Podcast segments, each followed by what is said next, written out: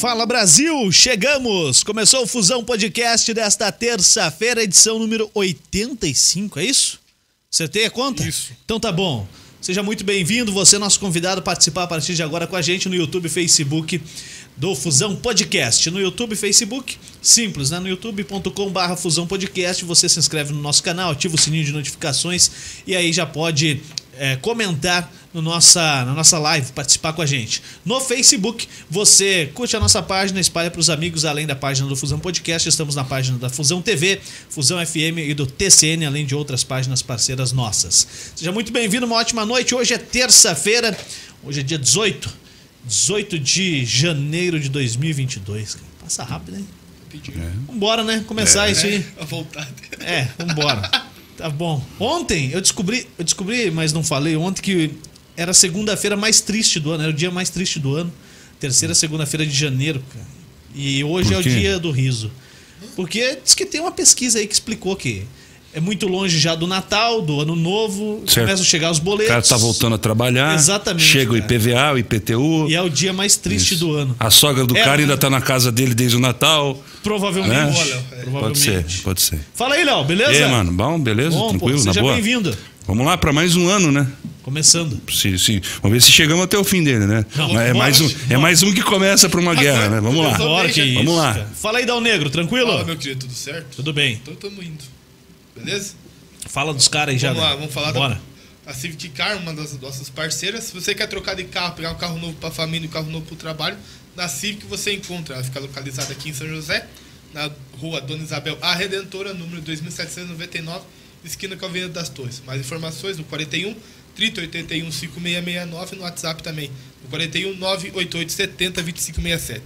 Outra parceira nossa é a Bulê Móveis de Fundamentos. Se você quer aquele móvel madeira legalizada, tudo certinho, você tem aquela ideia no papel que é tirar, você leva lá para eles, que eles têm uma equipe especial lá, que tira a tua ideia do papel e coloca na sua casa. Mais informações na bulê.com.br, no telefone 41 3501 5996. Tem também o as Instagram, Facebook Bulê Móveis. Muito bem. Já tá falando olhando pra câmera, você viu? Ah, é tá pouquinho, mas tá indo. Tá evoluindo. calma, Tá, calma, tá, também. tá indo, ó, tá indo, tá já tá se batendo. Mo- Mostra aí nosso convidado de hoje. Mostra geral, tá aí a mesona da Bulê. Cristiano Santos, jornalista é, da Band Paraná, TV Band Paraná, da rádio Banda BAM FM, agora também. Topou vir bater um papo com a gente. Fala, mano? Cristiano. Chega aí, seja bem-vindo. Boa Bem-vindo. noite. Obrigado, valeu. Prazer recebê-lo aqui na- no Fusão Podcast, viu? Opa, prazer é meu. Vamos bate-papo aí. Muito bem. Ô, Cristiano, Oi. vamos lá pra gente começar é, essa, essa, esse bate-papo. Aqui não é entrevista, o bate-papo é, é mais solto, mais livre. Tranquilo. E, cara, você tem algumas histórias bacanas, né? Além de ser jornalista, assim como, como eu, é radialista, como o, o Leozão aqui. Acorda cedo pra trabalhar, igual os dois Léos. Eu não acordo tão cedo, quando vocês estão no ar, já tô, eu tô acordando ainda. Então, Vida boa, né? é, Vida mas, boa. mas enfim, acompanho vocês. Hoje assisti. Cara, vocês inauguraram um estúdio bacana lá na TV Band, hein? Ficou bonito, né? Ficou fera, hein? A rapaziada caprichou. Bastante gente envolvida, né? São profissionais, assim, de alto gabarito. A Band, graças a Deus, não dá pra reclamar, não. Os caras investem nisso, né? E o resultado tá aí. Demorou um pouquinho pra sair, porque a gente teve a questão da pandemia, né? O pessoal lá da, da- da emissora, eles, come- eles começaram a lidar com a reforma do estúdio já. Logo que eles começaram, na verdade, ali em 2020, fevereiro, eles começaram. é, limparam todo o estúdio, tiraram todo o sistema de iluminação antigo que tinha, a questão de cabeamento. Em março começou a pandemia, aí, claro, por questões óbvias, né? Parou tudo. E aí eles retomaram agora no final do ano passado. E ontem a gente teve a inauguração, né? 17 de janeiro foi uma data especial para o Grupo Bandeirantes no Nacional e caindo, né, no caso a Band que não é afiliada, né, como se fosse um braço da, da, do- do- da, da matriz lá da, da emissora mãe em São Paulo e aí também com essa data especial algumas alterações na programação local e na plástica, né, naquela questão visual toda, né, com os cenários novos para os programas locais, para os programas locais, a gente ficou bem feliz. Acho que é um negócio que foi, foi bem impactante, foi bacana. Legal. Quanto tempo já no jornalismo, Cristiano? Eu comecei, é, sem formação, eu comecei ainda com 16 anos, em 96, ajudando meu pai na rádio e meu pai já trabalhava em TV também, rádio Conta pra TV. galera quem é teu pai. É o Roberto Ascioli, né? A minha maior referência familiar e profissional. E eu sempre de chaveirinho dele, né? Então ele fazia os plantões fim de semana para a antiga Rádio Clube Paranaense, uma AM ainda, né? A gente tem a FM Clube, mas ainda no tempo da AM. E depois teve é, passou para a TV, no antigo programa Cadeia, com o Ratinho, depois com o Alborguete. E eu ia sempre junto, né? E ali fui tomando gosto pelo jornalismo também, é, sempre entrevistando de brincadeirinha ali na, na, nas horas de folga. Às vezes pegava o próprio equipamento dele de trabalho sem ele ver e, e ficava ali me alugando, né? Brincando. Uhum. E, e, aí fui tomando gosto. E aí em 2000, e, 2000 eu prestei vestibular para jornalismo. E daí eu tive a oportunidade com ele em rádio, né? Em 96 ele teve, passou a ter um programa próprio de rádio. E também com o Alborguete, falecido Alborguete, no programa que, ele, que levava o nome dele também na época. E aí fui cada vez gostando mais. Aí o meu pai chegou para mim e falou: É isso que você quer? Eu falei: é, Então vai estudar. Ele falou para mim. Aí, claro, já tinha concluído o ensino médio. É, aí tava aquela preocupação, bem, período ali de exército também, de alistamento. Falei: Pô, vou estar agora, daqui a pouco vou ter alistar. Sempre pensei em servir desde moleque. Mas aí tive essa oportunidade na época, falei, pô, mas se eu for se eu servir agora, se eu voltar daqui um ano, ele já colocou outro no meu lugar. O Alborguete é um cara muito sistemático, né? Para quem conheceu ele, sabe bem. Falei, eu vou perder a oportunidade que eu tô tendo. Então, consegui, levei sorte na época até. Tudo uma coisa que eu sempre quis desde criança, que era servir. É, quando realmente chegou a hora, eu acabei mudando de ideia e levei sorte que fui dispensado e consegui me dedicar ao, ao programa do, do Alborguete lá, o que eu estava fazendo. E assim, fiz de tudo para ocupar espaço. Né? Ele me dava oportunidade, eu aproveitava. Um ou outro lá, às vezes acontecia alguma coisa, podia fazer fim de semana, eu fazia. E fui indo, fui indo, fui ganhando espaço. E aí meu pai chegou e falou: ah, é isso que você quer? Então você vai estudar. É, vai, vai fazer uma faculdade, vai se qualificar para isso. E aí eu prestei vestibular para jornalismo e me formei em 2005 daí. 2005, onde você é. se formou? Na Twitch. Twitch. Uhum. Twitch forma bons jornalistas, hein? Olha o jabá aí, cara. Não, tem, tem, um histórico muito bom, né? Se você pegar grandes profissionais aqui boa. na nossa cidade, de várias emissoras, Sim. né? Desde a RPC, a própria Massa. A Nas rádios também, né? Nas rádios também, exatamente. É. Tem bons profissionais. Sim, tem bastante gente. E aí, Léo? Quer fazer a tua per primeira ah, pergunta do ano, cara? Já, Aproveite. Ele já citou do Alborguete, né? O Alborguete encerrou a carreira com a gente na Fusão TV, os três últimos anos. Eu tive o prazer de levar ele para a internet. Infelizmente, os guris não estavam, né? Porque eles ainda brincavam de carrinho, né? Já faz 12 faz anos. tempo, né? E, cara, eu não sei se já te contaram isso, mas você sabe muito bem como era o Borghetti, conhece muito bem ele, né? Conhecia muito bem. E ele era um cara de poucos amigos. E eu sempre conversava muito com ele, trocava muita ideia. E ele sempre me falou muito bem de você e sempre teve muito orgulho de você. Que legal. Ele, você é uma das poucas pessoas que ele fala, pô, Cristiano, o menino é muito bom, ele falava. Eu amo esse guri, ele falava. Então ele gostava muito de você, cara. Eu queria que você relembrasse algum ponto importante da tua carreira lá nesse começo, quando você ainda trabalhava com ele. Ele era um cara realmente linha dura, né? Cobrava e falava e surtava, daí dali a pouco ele estava numa boa. Exatamente. Era bem bipolar. Lembra de alguma Total. coisa legal desse tempo aí? Bom, primeiro, deixar claro que eu sou muito grato ao Alborguete, né? É, porque, como eu disse, eu tinha 16 para 17 anos. A minha primeira reportagem no programa dele foi ao bar em 20 de novembro de 96. Olha lá. Eu, em janeiro, fiz 17 naquela época. Então, eu tinha 16 para 17. E, poxa, quem qual o comunicador do nome que era. Na época nós não tínhamos internet, esse canhão que é hoje, é. com WhatsApp, com redes sociais, que as notícias se proliferavam de uma forma muito rápida. É, hoje, um, por exemplo, não querendo dar muita volta no assunto, mas um crime acontece hoje meio-dia, para vocês, ou digamos três da tarde. Para você soltar num programa da TV no dia seguinte, no almoço, já era. Hoje já é velha. Acabou. Na época, na época não. Na época parava o bairro onde aconteceu o crime, o cara lá que matou a mulher, que matou, sei lá, o vizinho, parava a região para ver na TV aquele crime. Então, e, e o Alborguete sempre muito renomado, audiência lá em cima, né? E sempre até pela maneira polêmica, autêntica dele ser, né? O cara verdadeiro, o cara que é, representava realmente a população, a população se sentia representada por ele, né? Pô, o cara falou o que eu gostaria de falar e não tenho como, ele fala mesmo. Então, quem que daria, quem, quem que eu digo assim, de, de outro comunicador, do tamanho do, do Alborguete, representando o que o Alborguete representava, daria oportunidade para um moleque de 16 anos, com a cara cheia de espinha, eh, se achando jornalista, se achando repórter, ele pagando de repórter. Então ele acreditou em mim. Ele me deu uma baita oportunidade. Claro que o meu pai teve um grande empurrão, meu pai me incentivou, me incentivou, me ajudou muito a fazer a primeira matéria. Então eu sou muito grato a ele. A primeira matéria aconteceu assim. Como eu disse, eu saía muito com meu pai. Né? Meu pai às vezes estava de plantão, fim de semana, eu, cara, em vez de ficar na rua, e meu pai também, moleque, né? Às vezes melhor estar tá junto comigo aqui no trabalho é. que tá, tá se envolvendo, sabe Deus com o quê. Então, se bem que graças a Deus também nunca dei essa, essa, essa preocupação com meu pai, até porque eu sempre tive muito medo do meu pai. Meu pai também sempre foi muito linha dura comigo. Rapaz, eu fechava meu pai de um jeito só. aí. Mas ele tem cara de bravo, né? É, Mesmo aí- conversando na boa, né? Não. É, fala de um Nós jeito assim. uma que- ideia com o seu Cioli. É, tem jeitão de coronel mesmo, tem que respeitar o homem. É, e aí, cara, eu saindo com ele, às vezes ele tava, por exemplo, chegava no local de crime, no local de acidente, e ele, como qualquer repórter, antes de começar a gravar, ele ia pegar as informações. Né? Chegava lá no policial, André, ah, a vítima, o João da Silva, nome e tal. Casado, solteiro, quem matou, testemunhas viram o quê? Dois atiradores, ele pegava informação. Enquanto isso, eu ficava ali, né? Só coringando. Pescando. E às vezes eu me alugava, pegava lá o microfone e ah, o crime aconteceu aqui, assim, em tal lugar. E um dia o cinegrafista que trabalhava com ele, já falecido, o Leonel de Souza, que era um, muito respeitado também né, na área dele, o Leonel me gravou. Sem eu saber. Caramba. A luz não tinha, a, a câmera não tinha luzinha vermelha ali para apontar o rei. Na verdade é tinha. né? Não, na verdade caras tinha. Eles colocavam uma fitinha isolante, porque às vezes, como gravava muito bandido, que às vezes não queria mostrar o rosto e tal, Uhum. então eles gravavam de forma discreta, davam o rec ali, o, o cara nem se ligava que estava sendo filmado. Né? Então eu não me liguei. Também não tinha aquela malícia ainda, nem me liguei. E aí chegou no editor do programa na época, que era o Nildo, Nildo Silva, que hoje está na Rede Massa em Ponta Grossa. E o Nildo viu aquela minha alugação ali, né? Ele falou: rapaz, o menino aí acho que leva jeito, cara, vamos, vamos fazer uma matéria com ele.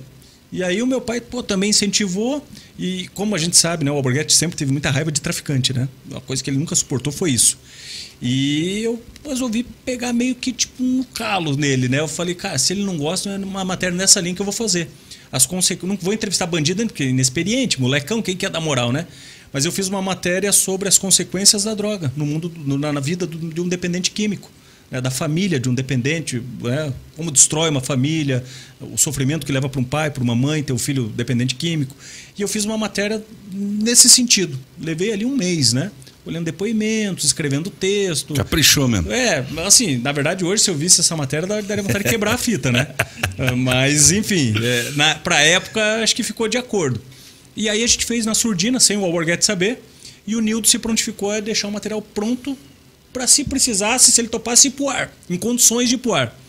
E aí, dito e feito. Pegamos ele numa sexta-feira, você deve lembrar, o Alborguete, geralmente sexta-feira ele tava um pouquinho mais de bom humor. Tá segunda, segunda não era dia de Já apresentar nada soltava uma grana pra galera, um presente pra não sei É, quem. fez muito isso, aham. Aí ele, pô, na- tinha que ser numa sexta, né, cara? Na sexta o Nilton chegou e falou, deputado, nós um pouquinho, chamou ele na ilha de edição. Falou, o senhor tem dois minutinhos pra ver um material aqui? Ah, tem, o que quer? Ele pum, deu play. E eu, cara, nunca esqueço a cena. Ele com o óculinho aqui assim, né, cara, olhando assim, muito sério. É o menino? Eu falei, é, o Nilton falou, é, é o rapaz. E eu chegava lá, ficava quietinho, né, na minha, né? É, é o rapaz aí, o Cristiano, filho do Acioli. Ó, mas esse material dá pra ir pro ar. O material tá muito bom. Eu vou pôr esse material no ar. Eu quero essa matéria aí. Cara, e foi pro ar e me deu um maior moral no ar, entendeu? Aí eu nem fazia faculdade na época. Ele, Cristiano, tá fazendo jornalismo. Pediu uma Matriculou, oportunidade. já me cara, matriculou. Tá dei, resolvido. dei oportunidade. Ele vai viajar o Paraná inteiro agora. Viajei coisa nenhuma, né? Vai viajar o Paraná inteiro. Ele era muito espetaculoso, né? E vai fazer matérias e. E ali eu comecei. E aí eu comecei a ocupar espaço, né? Quando eu vi que ele pô, me deu abertura, eu já bolei a segunda matéria. E aí, não sei se vocês conhecem o delegado Cartacho, Luiz Alberto Sim. Cartacho Moura. A segunda matéria foi com ele. Ele era delegado da Furtos e Roubos de Veículos, uma delegacia especializada, né? Para quem eh, talvez não, acompanha o dia a dia, o nome já diz, especializada em investigar furtos e roubos de veículos. Porque nós temos a Furtos e Roubos também, que investiga arrombamentos, assaltos, né? Enfim. É, e a Veículos, é, o Cartacho estava lá e ele tinha um ladrão lá, um, acho que o preso de confiança que eles chamam, aquele que fica no corredor. O que tem a chave. Que tem a chave, tem um espaço Ajuda, maior. o cara que ajuda. É, tem um espaço maior no xadrez ali e tal. Ele fica preso, guardado, mas ele fica no espaço maior. E aí o cartaz falou: vou te dar, vou te dar uma matéria boa.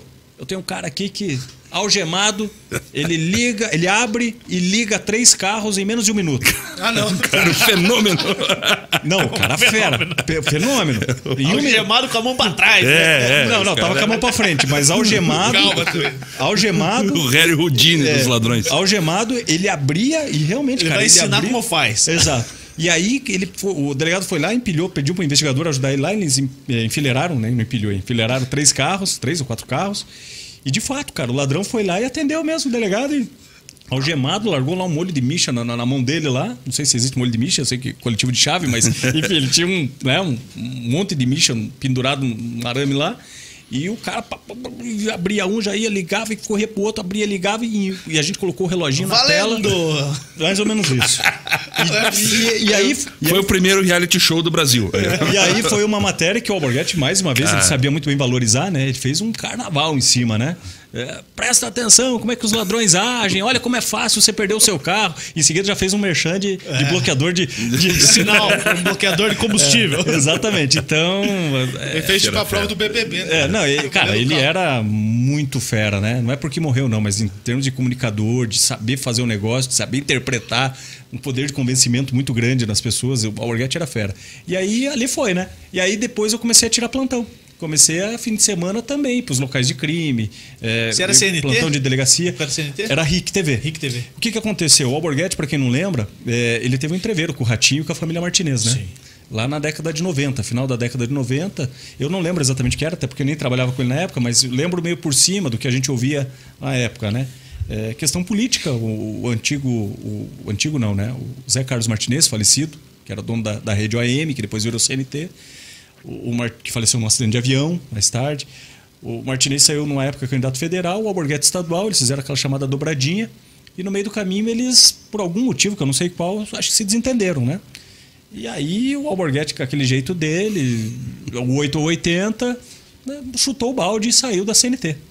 E o Ratinho, que era apresentador dele, foi promovido a repórter pelos Martinez. Pelos Martinez, porque pela família, né? Pelos irmãos Flávio, Zé Carlos Martinez. Passaram o programa que o Alborguete apresentava pro Ratinho. E o Alborguete foi para RIC TV.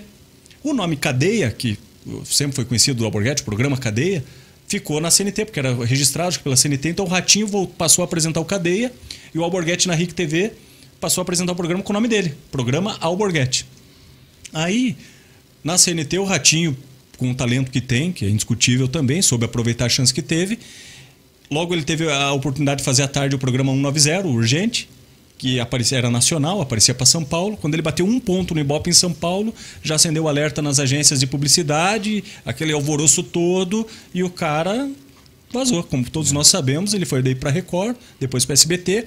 Quando ele saiu da CNT, em 99, o Alborguete, na RIC, se fez ali as pazes com os Martinez e voltou para a CNT.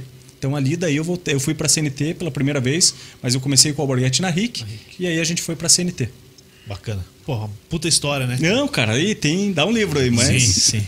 Ô, história de aprendizado. Sim. Cristiano, o que foi o, o caso mais fera que você pegou, assim, e- ou mais marcante, né? Caso mais fera né? no jornalismo policial. tá legal, hein? O caso mais marcante nessa época aí de TV. Cara, para falar um assim, eu acho que é meio difícil, mas no geral o que mais marca, o que mexe com a gente é quando tem criança envolvida, vítima de violência. Porque eu costumo dizer o seguinte, o adulto, cara, você tem noção do perigo. Se você pegar a BR-277, a 376, a linha verde, e se você quiser tentar atravessar de um lado para o outro sem olhar para o lado, você sabe que vai dar confusão. Você não, muito possivelmente você não vai chegar do outro lado. Uma criança, dependendo das. Não tem essa noção, cara. Né? Uma criança que às vezes é abusada pelo pai, é abandonada pela mãe. Onde é que uma criança pode imaginar que ela vai estar mais segura no mundo se não nos braços do pai ou de uma mãe?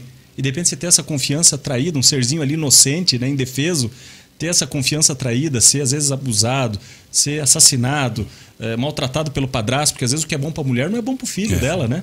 Eh, Tem muito disso. Então, quando envolve criança, eu acho que é um negócio, acho não, tenho certeza, é o que mais mexe com a gente. Quando é adulto, claro que é um ser humano, às vezes é um pai de família que está ali, que morreu atropelado, que foi assassinado, que tudo, né? Mas tem situações que a gente às vezes pode evitar. A gente tem um caminho que a gente pode escolher. Qualquer caminho que a gente escolhe tem consequência. Né? Molecada aí às vezes escolhe o caminho errado, má companhia, droga, boteco pra caramba. E dependendo do boteco, meu camarada, a confusão acontece o pau tora mesmo. Não tem é esse um local negócio. sagrado Feito da pra confusão. isso. né? Sim, feito para isso, pra- convidativo mesmo. Então, não estou aqui para pregar o moralismo, mas o adulto sabe muitas vezes que pode evitar determinados caminhos. Não faz. A criança não, né? Então, quando tem essa covardia, assim, principalmente com criança, é o que mexe mais com a gente. E rádio, Cristiano, quando é que você começou Então- a ter mais destaque em rádio? Foi na difusora? Ou antes? Não, foi um pouco antes. Eu, eu sempre gostei muito de esporte também, né? Aí eu fazia policial, mas eu tinha um desejo de fazer jornalismo esportivo. E aí, na, em 99, eu já fazia uns três anos que eu estava no policialzão, eu fui na Rádio Cidade, bater lá na porta dos caras lá. Falei, cara, pô, eu queria fazer esporte também e tal. Eu tenho horário livre aí de manhã, às vezes, ou de tarde, não lembro exatamente, mas eu tinha um turno livre. Falei, eu queria cobrir algum time. E naquela época, não sei se vocês lembram, a gente teve o Malutron. Sim. O Malutron foi José. pra primeira divisão. aqui. Exato, mandava jogo aqui no Xingu. e aí o Malutron, aí o capitão Hidalgo, era o coordenador de esportes da Rádio Cidade, falou: Poxa, mas não tenho como te dar oportunidade aqui. Eu já tenho repórter no Coxa, no Atlético, no Paraná. Eu falei: ah, mas tem o Malutron. O Malutron subiu pra primeira divisão no Paranaense. Ano que vem vai disputar o Paranaense. Pô, tá aí o Malutron. E aí fui, cara, não ganhava nada. Eu- pela oportunidade, o capitão Hidalgo me deu espaço e não tô reclamando, porque eu aceitei aquela condição. Pra mim foi ótimo, foi um aprendizado. Ele falou: Ó, eu não tenho como te pagar, mas então você, você tem condição de ir pro treino, acompanhar, fazer os boletins diários pra gente, quando tiver jogo acompanhar? Falei: tenho, deixa comigo. E eu, eu lembro que eu falei pra ele: eu não posso nem vender um comercial? Não, então vende, você tem 40%. Falei: beleza. E fui correr a pastinha embaixo do braço, fui vender comercial para ele anunciar, e aí eu tinha minha comissão para pelo menos ajudar na gasolina, ali no álcool, né, no combustível na época, e, uma despesazinha mínima, né? E aí comecei a fazer esporte. Ali eu conheci o Moura Júnior, que é um grande narrador esportivo que tem aí, que hoje está em Londrina. O Moura, alguns anos depois, ele foi para Transamérica, começou aquele projeto da Transamérica, né? No FM, até então não se tinha transmissão esportiva no FM, era uma característica do rádio AM. E aí foi uma aposta, na época foi um sucesso, com o falecido Alexandre Zraik, que coordenava a equipe tudo. E aí o Moura eh, foi para Transamérica e um ou dois anos depois abriu um espaço de repórter lá e ele me indicou. Aí eu fui para Transamérica, fiquei quatro anos na Transamérica, fui setorista dos três clubes lá, a gente fazia um rodízio cada ano num clube.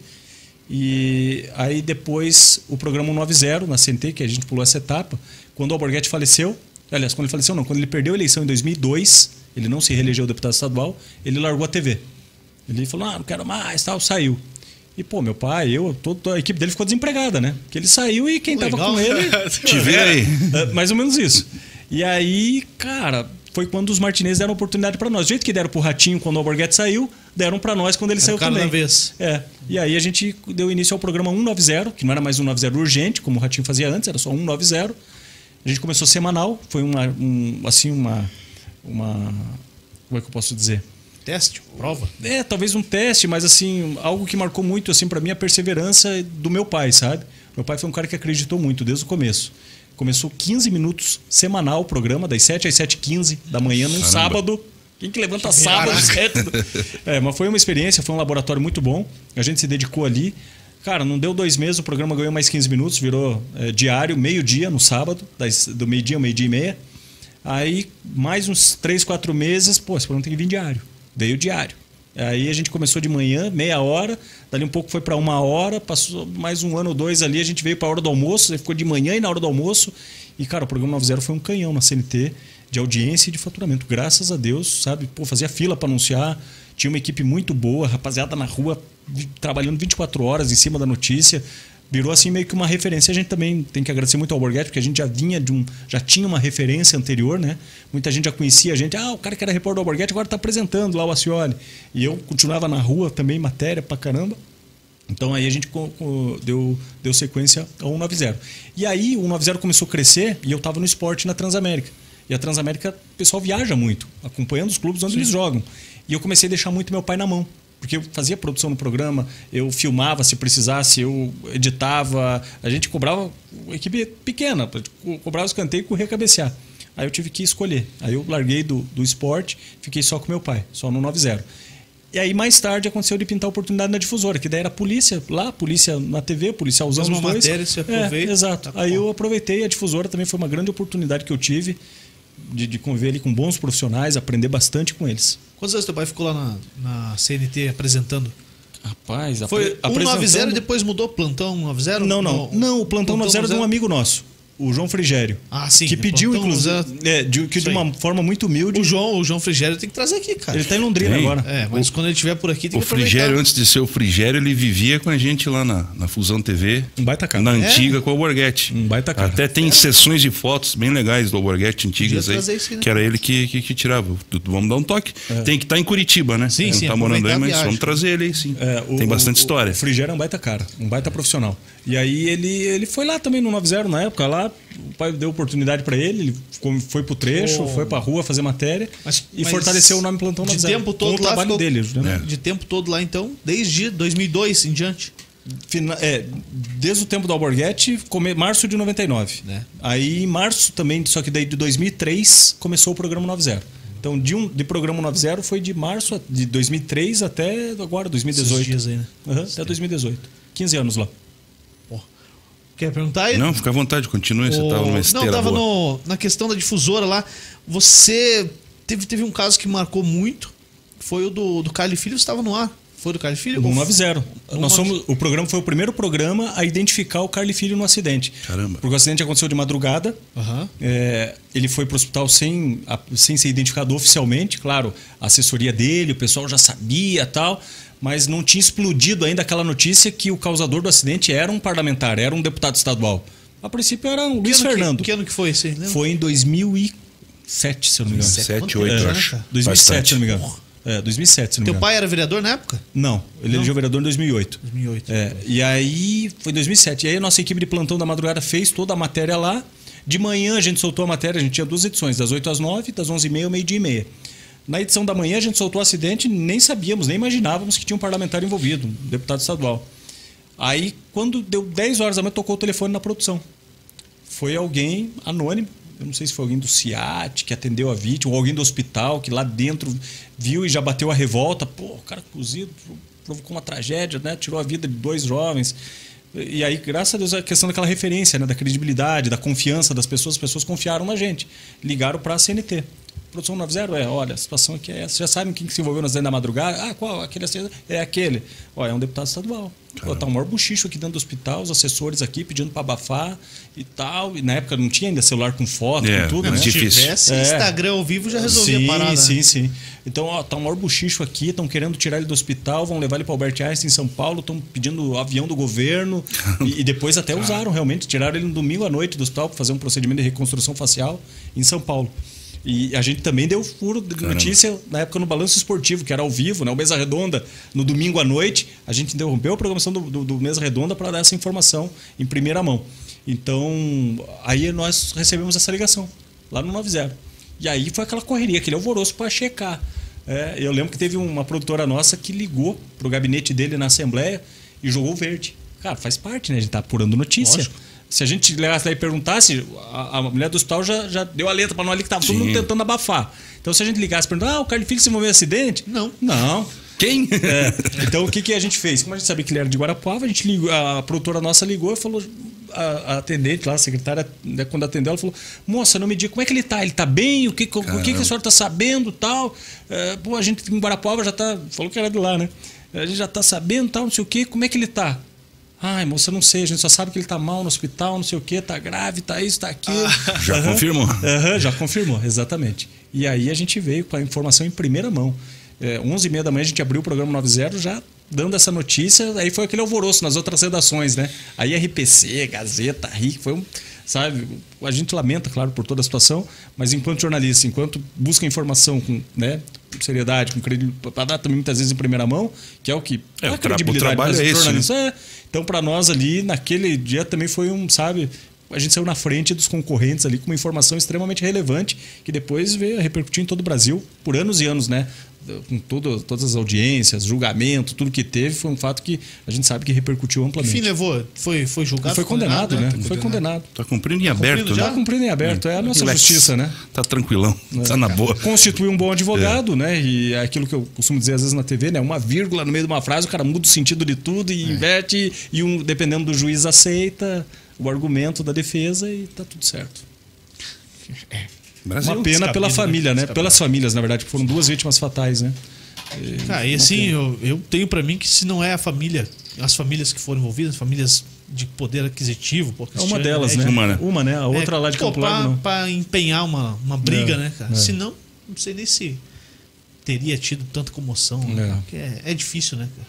É. Eu conheço muito bem o Gilmar, até por sinal, cara. o, o Cristiano também deve ter trabalhado com ele na Transamérica, Sim. que é o pai do, do, do, do Gilmar e Herédio Filho. O Gilmar é o Voz Padrão, que a gente chama de Voz Isso, Padrão da, Band, é, da É. Band, é isso aí. A mãe dele depois fui conhecer também, a Cristiane, e conheci mesmo de trabalhar é, com o Gilmar e a tristeza dessa família, acabou a família, né? Sim. Eles tiveram que se reinventar, recomeçar, e o pior de tudo é você ver a injustiça, né, cara? Eu lembro de um, um tempo aí que teve uma, uma, uma, situação em que andou o julgamento que a defesa alegou que o, o licenciamento do veículo né, do, do, da vítima, das vítimas, estava atrasado, eles não deviam estar naquele local naquela hora, e isso aí era um álibi também. Então são vários fatores que vão né, magoando mais ainda né, as famílias já enlutadas e com muita dor. Mas a ferida com o tempo vai, vai fechando, né? Faz parte. Hoje já, já, já o negócio já é, progrediu e curou a ferida que estava aberta e a vida segue, né?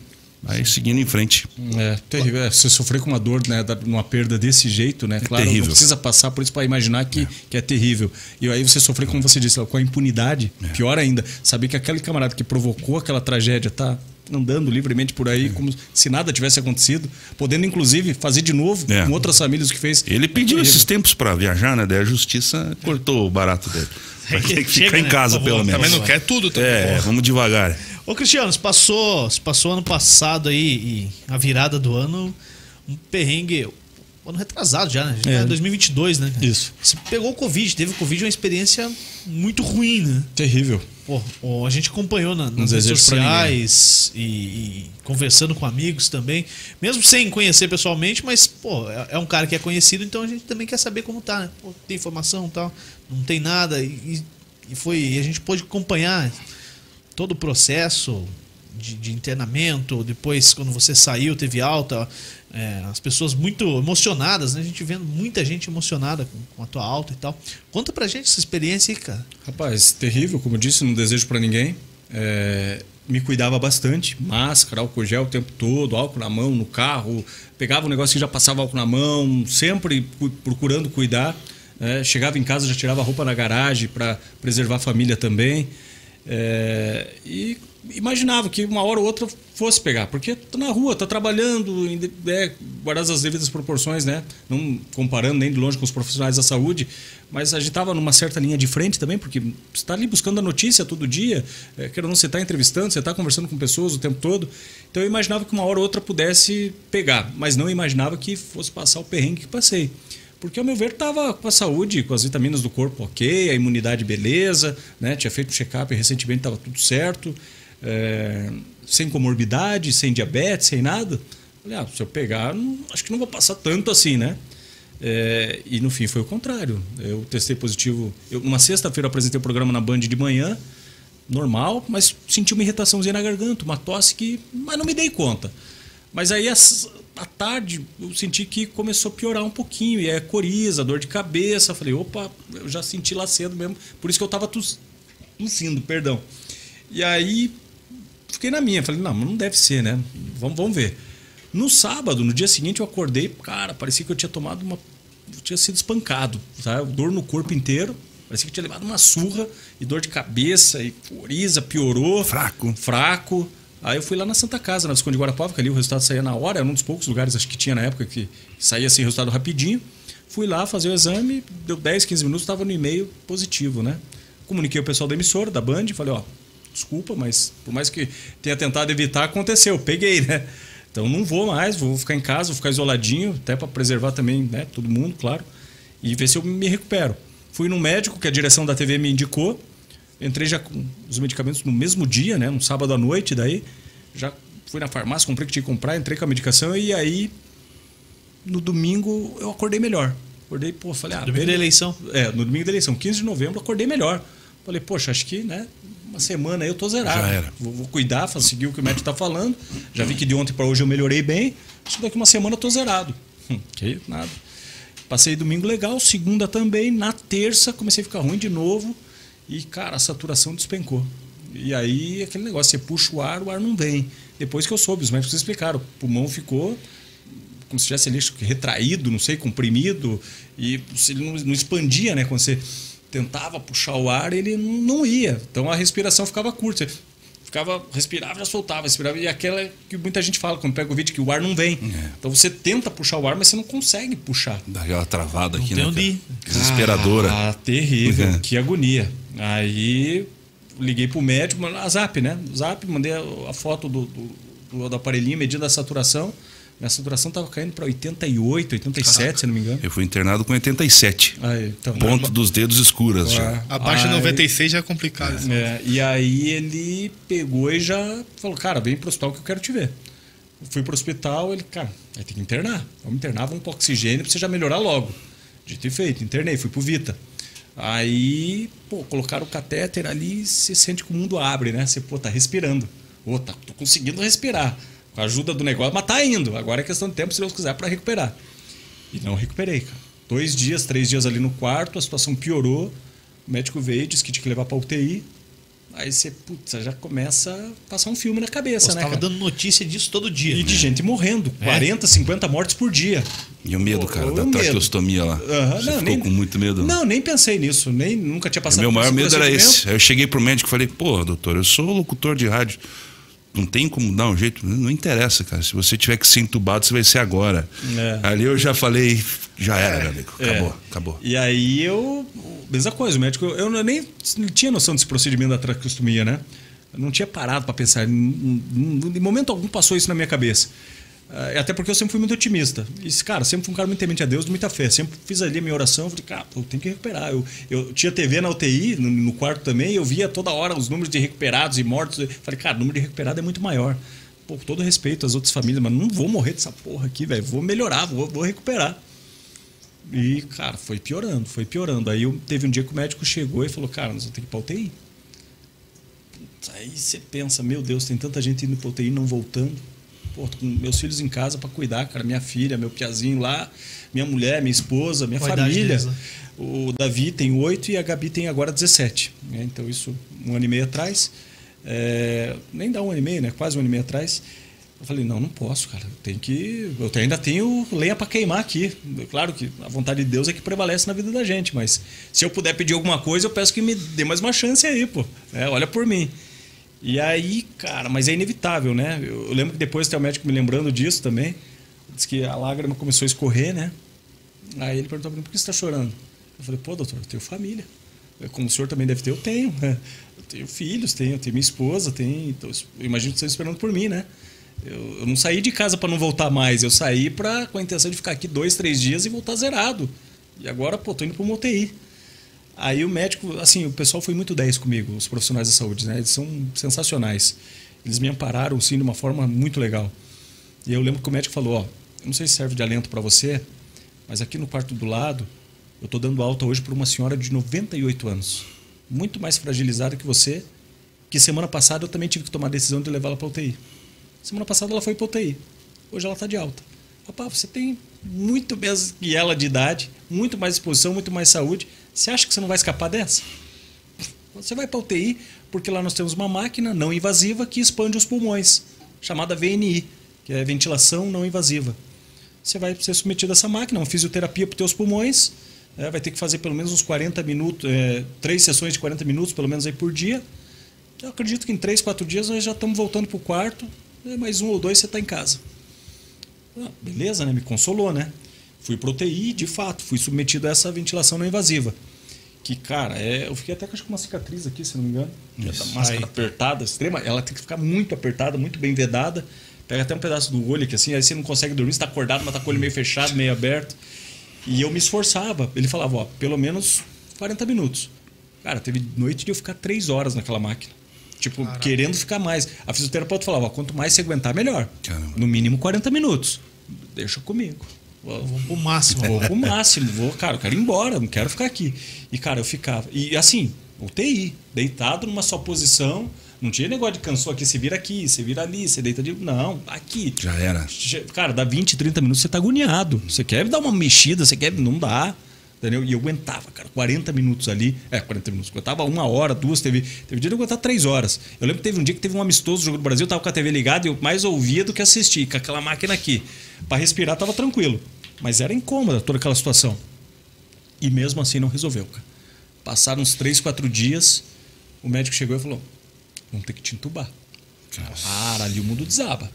Ali Quantos anos tem, que você tem hoje estava nessa época? Só tava com 40 para 41. 40 pra 41. É, Tá. Então eu falei, caramba, agora ferrou, velho. Agora, agora acho que eu vi a viola em caco. Metade da galera que tá entubando não volta. Pô, vou dormir e acho que não vou acordar mais. Ali bateu o desespero. E ao mesmo tempo também bateu uma, uma segurança muito forte, cara. Eu falei, não, eu, eu vou. Eu, não- eu vou, vou Não tem escolha também, né, Cristiano? É. Você tá ali, É, exato, o que não- tem que ser feito, você faz, velho. Exatamente isso. Isso que não sei se é o pior, não, você não É. tem escolha. Não tem. Entendeu? Se você pudesse pedir pra alguém te tirar dali, você pedia, mas, cara, aí eu vou morrer do mesmo. Aí eu vou morrer, né? Aí, É certeza. é, então, tipo, não adianta, né? Tem que ficar. Aí fiz ali a minha oração, falei, senhor, a minha vida está em tuas mãos. né? Se eu puder pedir alguma coisa, eu peço que o senhor me deixe voltar. É, não é porque eu estou passando por esse momento que o senhor não existe, que Deus não existe. Ah, mas se Deus existe, vai te salvar. Tem muita gente que duvida, né? Fala, ah, e os que morreram, então Deus não existe para essas pessoas? Cara, longe de eu querer aqui questionar a fé de alguém, cada um acho que tem o seu momento, cada um tem a sua situação, cada um tem a sua, a sua história. É, acho que Deus tem um plano para cada um de nós, cada um, né? Cada um é cada um. No meu entendimento, na minha fé, eu fiz ali o meu pedido e eu tenho certeza que, cara, foi por Deus que eu, que eu consegui voltar. E aí eu fiz a minha oração, falei, senhor, se eu puder pedir alguma coisa, peço que o senhor me deixe voltar.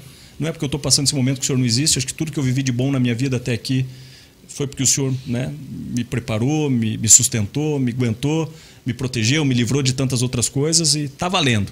Né? Mas se eu puder voltar, pô, por favor, é o que eu peço. E aí, cara, não lembro de mais nada. Aí eu- eles falam que vão sedar a gente, mas não é naquele momento, né? Ele fala tal e sai. Aí você fica naquela expectativa que a qualquer momento vai chegar um monte de gente ali para fazer esse procedimento. Tá sedado já. É, não, só que aí, cara, eu acho que em algum momento eles entraram e aplicaram alguma coisa. Eu, eu tinha muita dor no pé, alguma coisa. Depois eu fiquei sabendo que dessa dor. Aí, eles, ah, vou aplicar um dipirona aqui para aliviar tal. E acho que esse dipirona não era dipirona coisa nenhuma, era para dormir. Eu apaguei, acordei só quase 30 dias depois, atordoado, até você entender. Como é que é esse efeito, cara? De ficar fora e chegar, como eu falei, parece que você vai para outro planeta e volta é. totalmente fora do. do- do- Essa era a única pergunta que eu tinha preparado. É? Então faça não, não, ela mas vai lá, você mandou bem, você mandou bem. Vai, vai, repita, repita ela. Não, não, faz você. Não, não, não, repita, repita, por favor. Eu não vou fazer. Deixa o Cristiano responder, vai. É, Ele então, entendeu, acho que ele entendeu. É, assim, é, só posso responder por mim. Não sei se com as outras pessoas foi igual, mas comigo foi assim. é, eu lembro que eu tive muito sonho ruim, pesadelo. Você lembra de estar em coma e passar coisas na sua cabeça? Eu lembro assim, já vou explicar até por quê. Porque quando eu acordei, eu- até eu entender que muita coisa que eu tinha sonhado não era realidade. Caramba, cara. Então, por isso que eu entendo que foi sonho. Né? Em um dos sonhos, a minha, em um dos sonhos, a minha filha tinha morrido. Caramba, velho. Então eu acordei, quando eu acordei do, do- e a minha filha fez um cartaz para mim, que ficava no- no- na minha frente do hospital com fotos da família. Melhora pai, estamos esperando você, que é um negócio motivacional, né? Eu- Então eu bati o olho naquilo, você meio que se motivava continuar firme, né? E eu sempre pô, mantendo, tentando manter aquela firmeza. Mas eu lembro que eu acordei, cara, e puto, preocupado muito com a minha filha, com a minha filha, com a minha filha. Cara, não pode, como é que eu tô aqui? Minha esposa tá lá agora. Coitada da Andresa, que é minha esposa, né? Imagina a situação que ela tá, eu internado, a Gabi, que é a parceirinha nossa, né? Porque o outro é pequenininho, que também é parceirinho, mas a companheirinha maior ali, né? Imagina a barra que ela tá aguentando. Pô, minha filha morreu e eu aqui. Pô, preciso estar do lado dela lá. E, pô, minha filha morreu enquanto eu tava no hospital, quer dizer que eu não pude nem me despedir da minha filha. Eu tava Fica com muito paranoico, né, cabeça, cara? paranoico. E, e sem contar outras coisas, que tinham, sei que tinham assaltado minha mulher, que tinham levado o carro com, o menor dentro. Cara, só merda, só coisa ruim. Desculpa o termo, mas só coisa ruim. E aí, cara, eu lembro que logo, uns dias depois ali que eu acordei, teve um dia que eu abri o olho, pô, a minha esposa estava na minha frente. É, tava ali, né? Pô, daí tudo bem e tal, que bom que você, né? Pô, tá dando tudo certo, tá recuperando. E aí eu lembro que as enfermeiras entravam uma e ô, você é um milagre de Deus, hein, guri? Caramba, cara. Aí que você vai começando a associar as coisas, né? E lembrando onde você tá, por que você tá. Ela falou, você é um milagre, hein? Então, cara, o que eles mais falavam era, você é um milagre, hein? E eu até então não estava entendendo. Mas aí, depois que eu fui tomando ciência de quanto Nessa, tempo você que não conseguia apagava... falar ainda? Não. Ah, é. Mas isso. A minha voz não saía. Eu não entendia por que não saía. Caraca, mas por que eu não tô conseguindo falar? Aí eles me davam uma cartolina lá com o alfabeto para eu sinalizar as letras Caramba. e Nossa. eu Que vou loucura, voltar a falar. Aí ela vai, é porque você tá assim, tá, blá, blá. Aí eles começaram a me explicar toda a situação, por que eu tava daquele jeito. Eu não tinha noção que eu tinha perdido 25 quilos. Cara. Eu entrei no hospital com 80, com quase no- 90 quilos, saí com 64. Então, não tinha essa noção que eu tinha emagrecido tanto, que eu tinha perdido massa muscular. Aí meu pé doía bastante. Eu, Pô, mas entrei aqui com um problema respiratório, meu pé doendo. E doendo, na, cara, mas doía na alma. Uma dor no pé insuportável. Falei, pô, mas por que, que meu pé tá doendo? O que, que tem a ver? Aí o médico me explicou: olha, você ficou sedado Enfraqueceu. tanto tempo, perdeu massa, o bloqueador neuromuscular travou aí o nervo da sua perna, você vai ter que fazer fisioterapia para recuperar. E foi. Aí eu lembro que um dia eu peguei, ne- nesse dia mesmo que eu, que eu vi minha esposa lá me visitando, eu perguntei da nossa filha para ela. Tipo, eu dei uma de bobo, né? Eu falei, cara, mãe, eu ainda não ouvi dela que aconteceu o que aconteceu. Falei, e a Gabi, como é que tá? "Ah, a Gabi tá em casa esperando você. Caramba. Tá lá te esperando, todo mundo te esperando. Eu falei, a Gabi tá em casa? Tá em casa. Pô, Cara, aquilo me tirou uma tonelada das costas. Falei, pô, então foi sonho. Então foi pesadelo. Graças a Deus, eu acordei num pesadelo. E assim foi, cara. E aí de que você vai tomando ciência, né? De, ah, me perguntava, você sabe que dia é hoje? Não sei. Já era tipo 2, 3 de janeiro. Eu tinha internado 18 de, de novembro. Então, pense, cara. eu Depois até brincava, né? Dezembro passou que eu nem vi. Literalmente. Literalmente, cara, literalmente. Então foi assim, cara, um negócio muito louco. E aí aqui fora, né, com, teve, graças a Deus, uma corrente de oração. Meu irmão é, é pastor já da PIB, né? É, tomou conta da minha rede social, Eu convocava o pessoal, con- convocou a rapaziada em corrente de oração ali. Eu não tenho dúvida que foi isso que, que me ajudou muito, sabe? E o próprio médico disse depois, Cristiano, você chegou num estágio mais avançado, ele usou esse termo, mais catastrófico da doença. Você chegou no ponto mais catastrófico. A gente não sabe como, mas tinha momentos que estava ali sedado, nós da equipe olhávamos um para o outro e a gente não sabia mais o que fazer. Não tinha mais o que fazer. Ou você reagia, cara, a gente já tinha feito de tudo. E aí, cara, não vou dizer coincidência, eu acho que não é nada por acaso. Eu acho que tem muito um propósito de Deus aí. No dia 24 de dezembro, Natal, 25 de dezembro, na verdade, foi no dia 25, nascimento de Jesus, no dia 25 de dezembro, segundo os médicos, foi o dia que eu comecei a reagir da sedação. Que eles perceberam que com- podiam começar a diminuir a minha sedação é, e começaram a fazer isso e eu comecei a reagir bem. Porque, na verdade, o procedimento, se não me engano, é de 15 dias a sedação para quem pega Covid. 14 dias, duas semanas ali, pessoa sedada para recuperar bem, né? porque a pessoa sedada, eles explicaram, você está apagado, então não tem ansiedade, você não força o coração, você não força o pulmão Joga tudo pra recuperar, para né? recuperar. Você, teu corpo relaxa para a medicação ali fazer efeito e você realmente recuperar.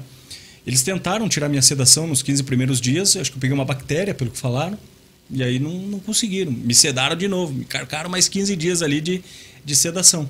Então, aí no dia 25 que eles começaram a, e, e detalhe, né, um dia antes parece que falaram para minha esposa para preparar a família, que realmente não, não tinha mais o que fazer. Que... Eu lembro quando anunciaram que você tava com a bactéria, eu falei, cara, vai ser muito difícil, cara. É. Vai ser muito difícil passar, porque, cara, você tá ali já entregue, né? É. Como é que é hoje, Cristiano? Você tem a mesma sensação que eu tenho às vezes? Às vezes do nada eu paro. Qualquer coisa que eu tô fazendo, cara. Às vezes eu tô na rádio, tô em casa, tô. Enfim.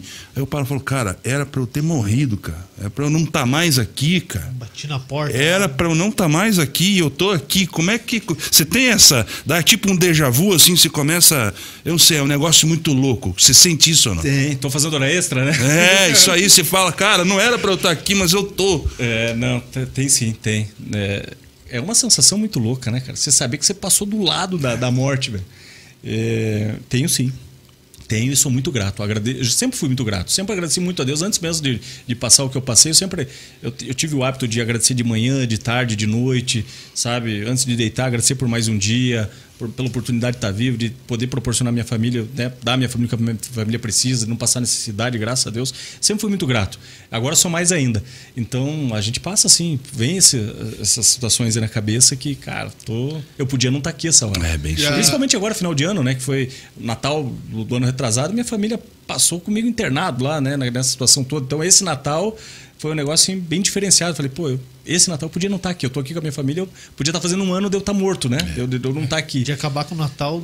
É, Deles pra ser, é né? uma data né, que marca, né? Que eh, não tem qualquer data numa situação dessa marca, mas principalmente um ano que é uma data assim, um período em que tá, as famílias estão festejando, estão comemorando vida, né? O nascimento de Jesus, a vida, e você de repente com a família ali comemorando uma situação, comemorando, lamentando uma situação dessa é realmente terrível. Mas graças a Deus não foi dessa vez, que demore mais um tanto. aí. Amém. A Silvaldez Rocha, que, ou Silvaldez, não sei. Boa noite. Depois do Covid, como você começou a ver a vida? Cara, eu, que nem eu falo, eu, eu não, não vou dizer que mudou muito nesse sentido, porque eu sempre fui um cara que valorizei muito tudo, as pequenas coisas, inclusive. Né? Só o fato, o fato de estar junto, às vezes, com a família, o fato de poder curtir mais um dia, mais um Natal, mais um, mais um fim de semana. É, às vezes leva o filho no zoológico, cara, puta que legal. Comer o que gosta. Comer o que gosta, Porra. sabe? Aquela situação do, do filho, a filha, pai, vamos fazer. Vamos, vamos, vamos comer tal, vamos. Eu sempre fui, sempre fui muito de agradecer isso, sempre. Eu aprendi isso com os meus pais e, e levo isso para a vida toda e tento passar isso para os meus filhos. Então, não, não mudou muito, não, né? Não mudou. É, eu continuo dando valor às mesmas coisas que eu dava antes. Claro, talvez agora ainda mais, mas assim, eu sempre fui muito de valorizar e de agradecer. Então, não, não digo que sim que mudou, né? Porque às vezes a pessoa não, não se dava conta de tanta coisa que tem de bom na vida, É. na vida dela mesma, né? E só passa a dar valor depois. Eu, eu acho que eu já dava valor antes. Eu sempre fui um cara que procurei muito valorizar isso. E foi um aprendizado, sem dúvida nenhuma, né? Mas eu, graças a Deus, não tinha inimizade com ninguém, porque às vezes você tem aquela situação, né? Pô, não falava com o cara, agora vou falar, porque, ó, podia ter morrido, vai que eu morro daqui a pouco, não quero levar inimizade. Eu não tenho inimizade com ninguém, eu não tenho inimigo. Graças a Deus, não tenho inimigo. É, se eu não posso ajudar, eu não atrapalho, entendeu? Não faço nada para prejudicar ninguém. E, cara, de paz, de, de bem com a vida, em paz mesmo, tranquilão. É o, o ideal, né? É ideal, cara. Putz, você vive leve. Pô, Cristiano, e outra, outra passagem tua foi na Câmara de Vereadores, né? Você foi vereador por dois mandatos em Curitiba. Dois, aham. E, e simplesmente não quis sair candidato para uma terceira ou, ou saiu candidato. Como é que foi, cara? eu sempre digo o seguinte: você não pode pregar uma coisa e fazer outra. né? Não adianta você pregar um- uma maneira de, de- de viver, de fazer as coisas e, e agir diferente. Eu, eu sempre disse, eu sempre entendi que o, o político ele não precisa mais que dois mandatos. Dois mandatos a gente fala de oito anos, não- exceto o mandato de senador, que já é de oito anos o mandato. Mas você não precisa mais que quatro anos para colocar boas ideias em prática. Um, um mandato às vezes pode parecer que não. Eu também achava que era podia ser pouco, é, que aliás que não que já dava tempo, mas não. É, tem projeto que é complexo, tem, tem lei que para tentar emplacar demora tempo, requer estudo, requer pedido de informação de forma oficial, que nem sempre é rápido. O poder público nosso a gente sabe como é que é, é tudo muito lento muitas vezes. E eu acho que dois mandatos é o tempo suficiente para você colocar ideias boas em prática. E foi o que eu, graças a Deus, consegui fazer. Então eu concluí o segundo mandato e falei: Meu, sempre preguei que dois mandatos é o suficiente, por que eu vou tentar o terceiro? Não. Eu tentei me eleger deputado estadual, porque eu tive uma lei aprovada, e quando eu digo eu, não quero ser egoísta, né, mas eu não fiz nada sozinho. Com toda a nossa equipe lá da Câmara, a gente teve uma lei que eu considero muito boa, e não só eu, eu acho que tanto ela é boa, falo isso sem arrogância, sem prepotência, porque ela foi copiada por várias outras cidades, e eu queria emplacar essa lei de forma estadual, porque enquanto vereador a minha competência era limitada, só Curitiba. E essa lei é aquela que garante funeral gratuito a doadores de órgãos. É uma lei que passou a estimular a doação de órgãos em Curitiba. Né? A gente foi pesquisar em relação a isso e a gente viu que o maior motivo das pessoas não aceitar, não é, autorizarem a doação de órgãos ou, ou do- do- dos possíveis doadores não se tornarem efetivos doadores era porque tinha recusa da família. Ah, mas e aquele negócio do documento lá, sou doador, não resolve. Não, não resolve. A pessoa, você pode tatuar no teu corpo, sou doador de órgãos. Se quando você morrer, a família não, Não autorizar, autorizar, não tem o que fazer. vai, não tem o que fazer. Então, a recusa familiar era o maior motivo, né, de pô, das pessoas se tornarem doadores de órgãos, né, e, e- e de acelerar a fila de quem espera por um transplante. Nós temos uma fila imensa hoje, pessoas esperando fígado, rim, coração. E, pô, uma pessoa pode salvar várias. Oito, oito vidas. Oito Porra. vidas. Então, eu me aprofundei nesse estudo aí, nesse assunto, eu e toda a equipe. Então, a gente. E aí que eu digo, quatro anos talvez não desse, porque eu, eu protocolei esse projeto já com dois anos de mandato. Porque você entra lá novato, você, até você também aprender os caminhos burocráticos, protocolar um projeto, fazer um pedido de informação, o impacto Como embasar um financeiro. embasar. Você tem a justificativa dele. Não é chegar lá, eu quero fazer isso e pronto. Vai ser legal né? pra caramba. Por exemplo, esse projeto a gente teve que apresentar fonte de custeio. Tá, mas da onde vai sair o dinheiro para pagar o funeral do, do, do falecido que, que a família autorizou a doação de órgãos? A gente foi pesquisar. Pé, mas peraí, tem um fundo hoje. Como é que é o sistema funerário em Curitiba? Ah, são 20 e tantas funerárias, elas têm uma taxa de outorga, elas prestam serviço para a prefeitura, elas recolhem todo, todo mês um valor para a prefeitura. Tá, para onde vai esse valor? Ah, vai para um fundo da Secretaria de Meio Ambiente. Pô, beleza. Esse fundo serve para quê? Ah, para pintar os cemitérios municipais, para comprar um jipe para a secretaria se precisar. Aí o que sobra? Não, o que sobra é fundo perdido. Isso aí é um dinheiro carimbado. Não pode usar no asfalto, na saúde. Na... Opa, então peraí, então vamos, reuti- vamos utilizar melhor esse dinheiro. A gente fez um Tem que reestruturar o fundo lá. Isso, e aí você tem que ir É provando. outra lei, é outro projeto. E aí você tem que pedir, fazer o pedido de informação, formalizar. A secretaria que você, para qual você pede, às vezes tem 60 dias para te responder, prorrogáveis por mais 60. e claro, eles sempre levando. prorrogam. Aí passa pela É, procuradoria. tudo, então- tudo. E aí, cara, a gente parece um negócio meio absurdo, mas a gente se propôs a fazer isso, eu e minha equipe. Falei, vamos fazer o seguinte, vamos pegar uma média, né, os números, tudo oficial, com base no que o IML tem, o serviço funerário tem, da, da média de mortos que passam por ali por mês, essa média dos que passam. Se absurdamente, não poderia, porque até por questões, às vezes, de, da própria questão da morte, dependendo da morte, não permite que seja doador de órgãos, se não tiver morte cefálica. Mas digamos que todos os que morrem em Curitiba se tornassem doador de órgãos, 100%. Qual seria o impacto nesse fundo? Se tivesse que pagar funeral para todo esse povo? Ah, seria de 4%. Opa, peraí. Aí aprovou. Não, peraí, velho. Pô, que isso? É claro que não vai ser todo mundo aqui doador, sempre vai ter um que não vai. E se salvar uma vida, já tá, pô, valeu o mandato Tá pra mim, tá, tá ótimo. É um legado que eu vou deixar. Né? E, pô, é uma lei que vai ser boa. E, cara, graças a Deus, quando a gente protocolou essa lei, cara, até a Band, na época eu nem tava na Band, a Band fez matéria em rede nacional. Cara, a gente, o e-mail do gabinete, o institucional, já bombou. Gente de- do interior de São Paulo, de Minas, do Acre, lá Querendo de Roraima. Não, querendo. querendo cópia do projeto. querendo Menos cópia mal, do projeto. Querendo cópia. Porque os caras curtiram. Os caras, cara, que lei é essa? Pô, do caramba. Bom, né? Pra não falar outra coisa. E aí a assessoria, claro, aí depende muito da, da questão local, o interesse local. O serviço funerário, por exemplo, aqui, como eu falei, as, as, as funerárias são umas concessionárias da prefeitura. Então.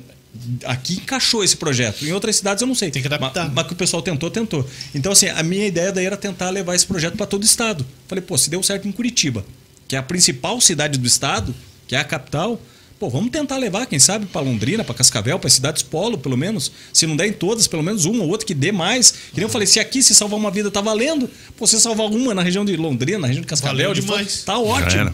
Então o meu desejo era esse. Aí eu coloquei meu nome à disposição no Partido Verde, eles me colocaram como candidato a deputado estadual. E aí, cara, para deputado estadual, a briga já é, o buraco já é mais embaixo, né? Se você não tiver uma estrutura financeira para brigar com os caras, ou você hoje tem que ser um fenômeno da internet, que não é o meu caso, ou você tem que ter dinheiro para ter vereadores no interior, prefeitos, grupo, né, político que, cara, daí pinta um votinho aqui, outro lá, cidade que você nunca pisou, vai vir voto lá. E aí na soma, no final das contas, você consegue um número suficiente para se eleger. Eu não tive isso.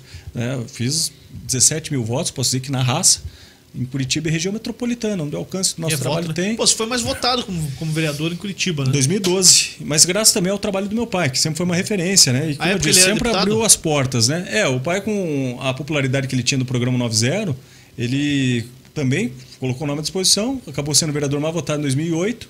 Aí ele se elegeu deputado em 2010, e eu em 2012, daí o PV indicou. Eu não tinha pretensão de ser vereador, nenhuma. É, um- seis meses antes da eleição, em 2012, eu estava no Rio de Janeiro, dando um, um pontapé inicial no projeto da CNT, que era a tentativa de emplacar um 90 lá também. Então eu fui para dar o pontapé inicial e daí voltei depois. Você É. Cidade boa, Fiquei- começando a avisar. Fiquei seis É meses. matéria lá. tem. Tem. Foi, foi- foi um aprendizado muito bom. Fiquei seis meses lá, daí depois eles pegaram um cara que era repórter da Sônia Abrão, Fernando Moraes, um baita um cara, um baita profissional, para ele dar sequência lá e eu poder voltar. E aí voltei, os caras, ah, você é candidato a vereador. Falei, Como assim, cara? Eleição Ah, daqui a pelo- pouco. Tá louco? Aí os caras, não, pô, você tem que ir, teu pai elegeu deputado estadual, o PV perdeu uma cadeira na Câmara, a gente precisa recuperar, você tem perfil, você, pô, é a cara da juventude do PV, eu já tinha um envolvimento com eles em algum trabalho lá da juventude. Eles, cara, vamos, vamos pra cima, vamos pra cima, e, cara, e, ah, tá bom, vamos, beleza. Aí, cara, aconteceu. Mais votado do sul do Brasil. É que também, assim, Florianópolis e Porto Alegre tem um número menor também, né? De eleitorado e de, de, de, de- candidatos também. E aconteceu daí. E, cara, fiz o possível para honrar cada voto. Graças a Deus consegui honrar com trabalho. Posso não ter agradado todo mundo, mas jamais por desvio de conduta, por posicionamento. E aí, cara, você tem que ter. O Alborguete era um campeão nisso, né? Você tem que ter lado. Você, se você é um projeto polêmico, se você vota sim, a turma do não vai te bater. Se você vota não, a turma do sim vai te bater. Se você se E você abstiver, vai- você tá ferrado É, dos dois lados. Não tem que ficar em cima do muro. né? E, cara, às vezes você tem, né? O vereador, o deputado que fica em cima do muro. Cara, eu nunca fiquei em cima do muro. Eu sempre votei o sim ou não, mas eu votei de acordo com as minhas convicções. Aguentei porrada pra caramba, apanhei muito, mas não me arrependo. Né? Eu acho que, como eu disse, foi um aprendizado. Foi um aprendizado e eu votei sempre de acordo com, com a minha consciência, achando que. entendendo que o que era o melhor para a cidade. Tá certo. Voltaria para o meio político, Cristiano? Ou para você encerrou, já era? Ou você tem algum so- sonho de trocar esse projeto que você falou para frente? Outros sonhos? Se eu tivesse essa oportunidade, acho que seria legal, mas eu não sei se eu, se eu tenho assim. Você cansa também, né, cara? Cansa, cansa. negócio cansativo. É, e assim, cara, eu amo muito o que eu faço no rádio e na TV. Eu, eu amo ser jornalista, eu não gosto, eu amo. Eu faço, para mim não é sacrifício nenhum levantar 4 horas da manhã, trabalhar sábado se precisar, domingo se precisar. Eu gosto muito do que eu faço. Eu tenho muito comprometimento com o que eu faço. Então falei, pô, quer saber? Eu vou, vou me dedicar mais ao rádio, à TV, vou voltar a estudar, vou fazer curso, eh, vou me qualificar mais e vou, vou me dedicar ao rádio e à TV.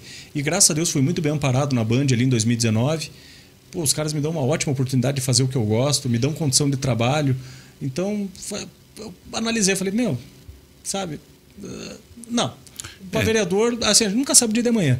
Mas hoje eu posso dizer para você com muita tranquilidade que não é o meu desejo. Para vereador, não mais. Se eventualmente tivesse a oportunidade para deputado estadual, o que que é ter oportunidade? A oportunidade de formar um grupo forte, porque sem grupo, eu disse agora, Difícil, não ganha a eleição, exatamente. Né? Mas se eu tiver a oportunidade de, de ter um grupo forte do lado, e quem, mas não para essa eleição para esse ano, porque já está muito em cima, né? Hum, se eu tivesse essa pretensão, já estaria me preparando para isso. Não estou. Então eu quero me dedicar, continuar me dedicando na TV. E, cara, hoje eu diria para você que o meu desejo é continuar me dedicando ao rádio e à TV. É, voltar a ver o problema de fora para dentro. Porque enquanto eu fiquei lá, eu fiquei vendo de dentro para fora. Eu quero voltar a ver como cidadão comum, que todos nós somos, até para eu poder ter embasamento para cobrar também no meu trabalho na TV. Como eu fui cobrado e como eu cobrava antes de entrar lá, eu quero continuar cobrando. Né? Quero continuar contribuindo de alguma forma para as pessoas, sendo talvez, quem sabe, um porta-voz delas. Né? O que, que você prefere fazer, rádio ou TV? Cara, eu amo os dois. Cada um tem a sua peculiaridade, né? O rádio é a questão do improviso, do imediatismo, que te exige muito, né? É um negócio mágico ainda que eu acho que o rádio, acho que não tenho certeza, o rádio não vai morrer tão cedo, mesmo com a internet se potencializando cada vez mais, com o streaming, com os podcasts que são sensacionais. É, ótima opção, você está na caminhada, você está na bicicleta, você está no carro, no trânsito, está ouvindo o podcast da tua preferência. Mas eu acho que o rádio ainda ele vai ter, ter uma, uma vida longa ainda. Então eu gosto muito do rádio, né? aquela lance da informação na hora que ela acontece, é o trânsito, o melhor caminho para quem está ouvindo, é, a questão do se vai chover já ou não. Credibilidade, é o, né, Credibilidade é o ouvinte te ajudando no ar, participando. Cristiano, aqui em tal lugar já está chovendo. Cristiano, aqui o trânsito está parado no contorno, quem estiver ouvindo a nós aí evita porque deu um acidentezinho leve aqui, mas tá tudo parado. Então esse lance da informação, de ser útil na vida das pessoas, de impactar a vida das pessoas com informação, com prestação de serviço, isso para mim é muito legal. E a TV, cara, putz, a TV é mágico, né, cara? A TV é um negócio sensacional que eu, eu curto demais. Não por vaidade, viu? Não tem vaidade, não, não tem essa vaidade. Mas é um negócio também que, cara, é encantador. Para quem trabalha no meio, para quem gosta disso, o Léo deve saber, ele, ele é contagiante. Ele, eu não bebo, e não é por moralismo, é que eu não gosto. Nunca gostei, nunca tive bebida em casa, meu pai nunca bebeu.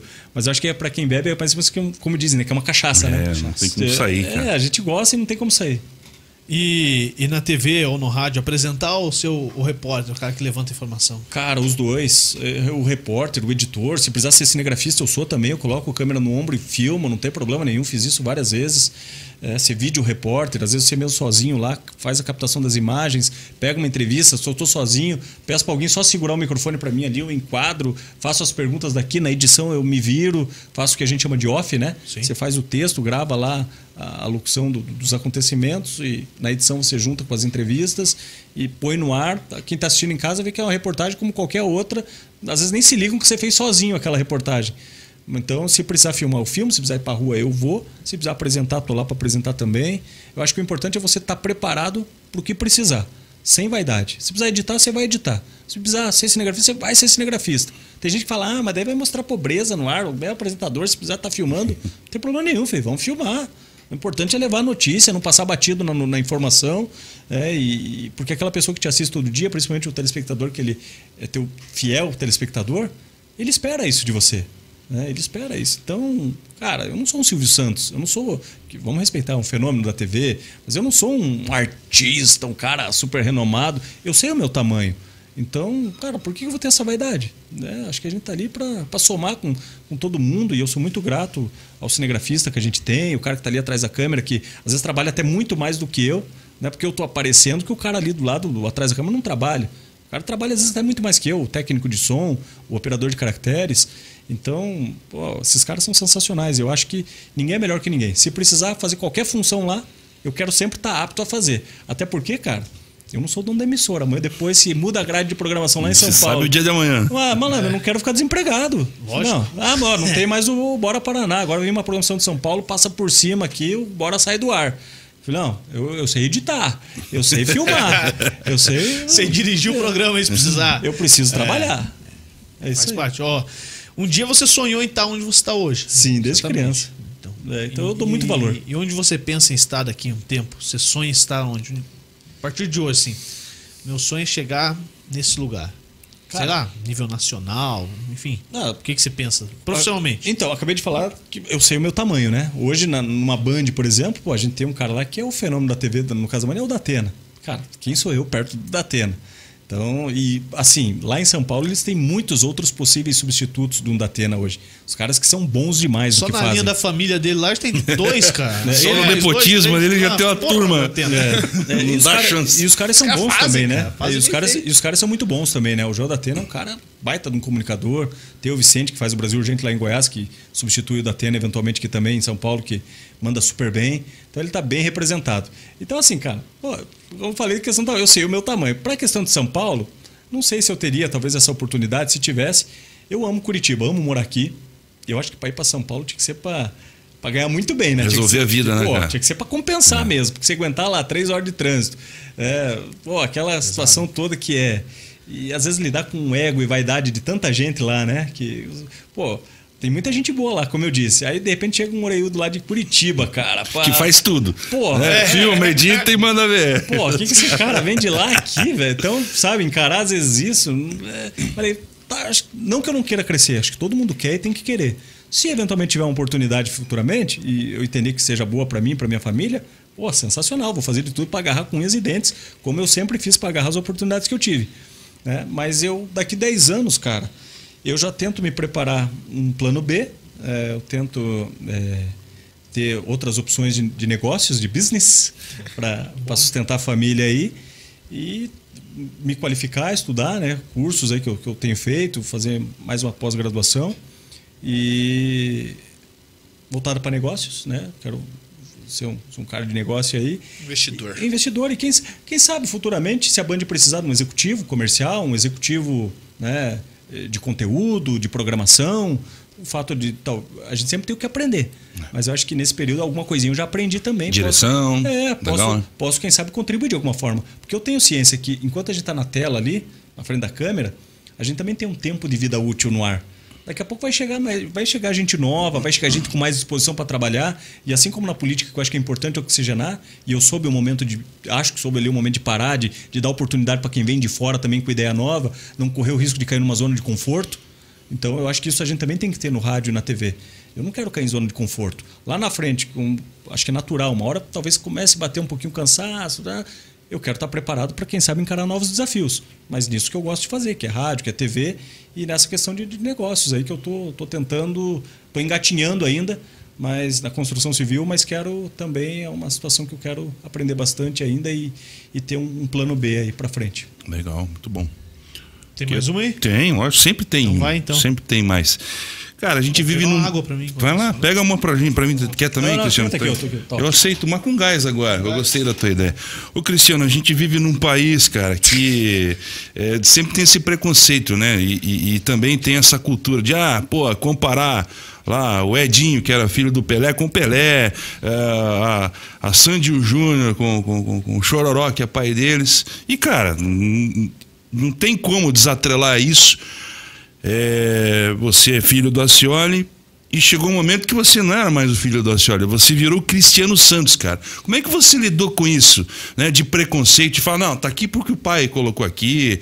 Como é que você passou por isso e se tornou Cristiano Santos que a gente admira e fez teu caminho? Como é que foi isso pra você? Então, eu acho que o, principal tudo foi não ter preguiça. É, eu, eu sou um cara que eu, eu me nunca me considerei preguiçoso. Acho que você não pode ter preguiça. Então, eu nunca tive preguiça de trabalhar. Como eu disse há pouco, eu sempre procurei ocupar espaço. Se me dava oportunidade, eu tentava aproveitar. Eu acho que é isso que a gente sempre tem que fazer na vida, ocupar espaço. Tem oportunidade, aproveite. Se amanhã depois, lá na frente, você vê que talvez não seja aquilo que você queira, cara, pelo menos você aproveitou. Se arrependa de ter feito, não de não ter feito, né? E, então eu sempre procurei isso. E lá desde o começo, muita gente questionou, pô, mas não é Cristiano Ascioli? Não, Cristiano Santos. Então, no começo, de- demorou para o pessoal entender e saber que eu era filho do Ascioli. Porque Cristiano Santos, Roberto Ascioli, Cristiano Santos. Então, os mais próximos, claro, sabiam, mas o pessoal que só via pela TV e que em algum momento, às vezes, tinha oportunidade de trocar ideia comigo, ou só me conhecia do rádio, em algum momento conversava, ouvia com meu pai. E aí, claro, não chamo meu pai de Roberto, chamo só no ar ali profissionalmente. Mas fora isso, é pai, né? Teu pai? Sim, meu pai. Então, é, loucura. é, então assim, eu sempre procurei essa questão, né, de usar o Cristiano Santos, não é por vergonha, por nada, mas é justamente pra, desde cedo pensando em algum momento, sabendo que eu ia ter que buscar a minha independência, né, É, assim, profissional. Eu- Talvez, eh, com- como eu disse, eu gostava muito do esporte, o pai sempre foi do policial. Vai que daqui a pouco eu, eu fico só no esporte, né? e- então eu tenho que estar preparado para ou se daqui a pouco meu pai também arruma outro negócio, vai fazer outra coisa da vida e eu, né? Então eu quero seguir o meu caminho também. E o pai sempre me apoiou nisso. Então foi bem tranquilo em relação a isso. E aí em 2018 que eu deixei o programa 90 porque entendi também que como eu já estava com, com o plano de não seguir na política, né? 2018 eu ainda estava no mandato de vereador, a reeleição ou tentativa de reeleição, se eu, se eu fosse novamente candidato, seria em 2020. Ali eu me desvinculei do programa 90, agradeci meu pai por tudo, agradeci por todas as oportunidades que me deu, mas pensei comigo, falei, bom, agora é hora de eu, de eu tentar seguir meu caminho. Vou voltar a estudar também, vou, vou fazer o que, né? Vou tentar encarar, traçar novos projetos. E aí nem deu tempo, cara, na verdade, porque eu saí do 90 em dezembro e em março pintou a oportunidade na Band. né? Eles fizeram lá uma mudança na programação da manhã. Eu, eu tinha postado no meu Instagram um agradecimento ao meu pai, ao programa 90, que né, tava encerrando ali aquele ciclo. E aí o pessoal da Band, pô, mas o que aconteceu? Vocês brigaram? Falei, não, coisa. jamais, cara, brigar com meu pai, cara. Não, Se não fosse no briguei. SBT, eles iam levar pro caso de família. É, né? não. Não, não brigamos. É verdade isso? Você não tá mais no 90? Não, é verdade, não tô mais. E aí procuraram meu cunhado, que é o Marcel Mercúrio, que atua comigo lá na Band. É, e na verdade perguntaram pra ele: pô, mas é verdade isso aqui? Mandaram o print pra ele, né? É verdade. Não brigaram? Não, não brigaram. Pô, então vamos conversar com ele e tal, porque a gente tá pensando em fazer umas mudanças aqui no programa da manhã. E, pô, de repente é um momento, né? E aí fui, conversei com eles e acabou rolando, cara. Aí em março eu comecei na Band, março de 19, 2019. E tô lá até hoje e falo pra vocês uma coisa. Da minha vontade só saio de lá quando eles não me quiserem mais. Que bom, né? Aí é bom bom. estar num lugar assim, né? Aham, maravilhoso. Aqui na fusão eu tô assim também. Eu tô da mesma. Não, é só. Da, da minha vontade, cara, eu aposento lá. Legal, pô. Isso é, isso é muito bacana. Cristiano, e eu perguntei ali quando você estava falando lá no comecinho de, de TV, mas de rádio, cara, o que, que teve de mais marcante na, na tua, na tua carreira até hoje, sim? De um fato, sei lá, uma... Uma transmissão Algum também. programa que, que te marcou. Vou contar uma vocês. A minha primeira viagem pela Transamérica, cara. É, eu Ah, entrei... falar em Transamérica, o Edilson Souza te mandou um abraço aqui, viu? Ah, o Edilson é parceirão aqui. uma turma o. Jesus tá assistindo. Tá Jesus bem? assistindo. Ah, Pô, Jesus não vem, né, cara? Ah, o parceiro, o, Edilson, grande parceiro, cara, alto, parceiraço de altas viagens aí. É, cara, na primeira viagem que eu fiz pela Transamérica foi pra fazer um Atlético e Grêmio lá no, no antigo Estádio Olímpico, em Porto Alegre. Deixando a filha do Juliano agora. É, vê o que você vai falar aí, tá? Eu? O que você- vai falar aqui do, do Grêmio, cara? Pô, Nada do Grêmio. Não, É, então foi, tá bom. Foi uma ação minha mesmo. E aí, cara, pô, cheguei em Porto Alegre, eram umas três horas, o jogo era às oito e meia, mas a gente já tinha que entrar ao vivo, seis horas da tarde, no Transamérica Sports já tinha que entrar ao vivo do estádio. E, cara, um equipamento louco de caro, chamado Conrex. Aquele equipamento que dava qualidade de estúdio.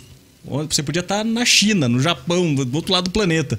Então, pô, estamos em Porto Alegre, mas não era aquele som de telefone no ar. Pô, Transamérica, som de FM, digital, aquela coisa. Você não ia entrar numa transmissão com som de telefone. Então ele dava aquela qualidade de sonsaço de estúdio.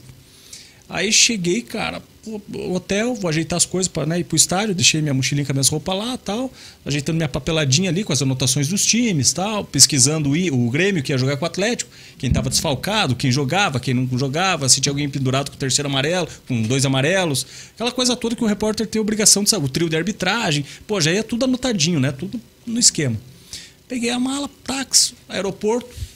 Cara, quando eu chego no aeroporto, vou abrir a mala de Cadê? equipamento. Cadê?